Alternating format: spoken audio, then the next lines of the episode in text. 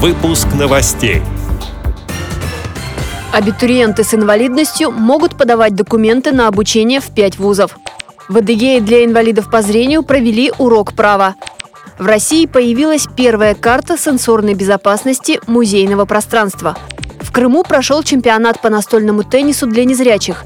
Далее об этом подробнее в студии Анастасия Худякова. Здравствуйте!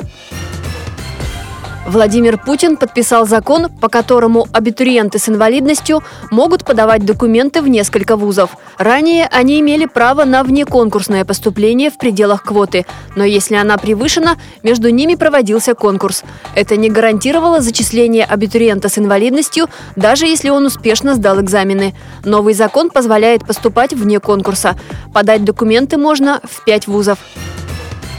Основы Российской Конституции, история ее создания, реализация прав граждан с ограничениями по здоровью. Эти вопросы стали основными на уроке права. Для инвалидов по зрению его провели сотрудники местной организации ВОЗ Майкопа и Адыгейской республиканской специальной библиотеки. К ним в гости приехали представители администрации главы республики, парламента и Адыгейского вуза. Незрячие люди интересовались, насколько соответствует Конституции, ратифицированная Россией, Международная конвенция по защите прав инвалидов.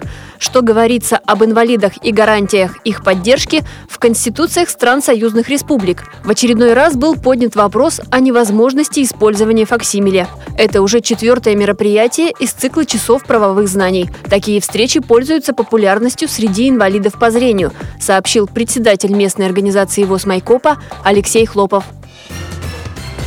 Государственный музей изобразительных искусств имени Пушкина представил первую в России карту сенсорной безопасности музейного пространства. Это своеобразный навигатор, с помощью которого можно изучить особенности здания для более комфортного нахождения там посетителям с различными формами инвалидности. В создании карты участвовали специалисты. Помещения музея разделены на залы с различной сенсорной нагрузкой – Такую карту можно получить на стойке у администраторов, а также на сайте музея. Крымской республиканской организации ВОЗ состоялся открытый чемпионат по настольному теннису для незрячих. В нем участвовали шесть команд. Соревнования проходили по круговой системе. Один сет ограничивался временем и количеством очков. Игра была напряженной и непредсказуемой – Первое место завоевала команда из Белогорска. Ее капитан Александр Поддубный поделился впечатлениями. Собрались случайно команду, выступили. Как получилось, так и получилось. Случайно заняли первое место. Случайности бывают во всем.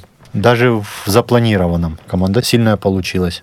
Ну, тем не менее, мы-то проиграли одну игру. Потом размялись, и пошло как по накатанной. Ком катится, все под себя подминает. А еще наша команда КПП никого не пропускала вперед. Ну, в таком составе я не уверен, все же меняется. Ну, по крайней мере, Два э, основных игрока теперь э, сформировались в белогорской команде. Материал для выпуска новостей подготовлен сотрудниками радио ВОЗ Крым Кристиной Рибухой и Андреем Прошкиным.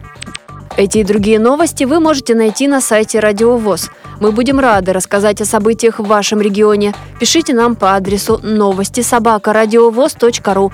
Всего доброго и до встречи!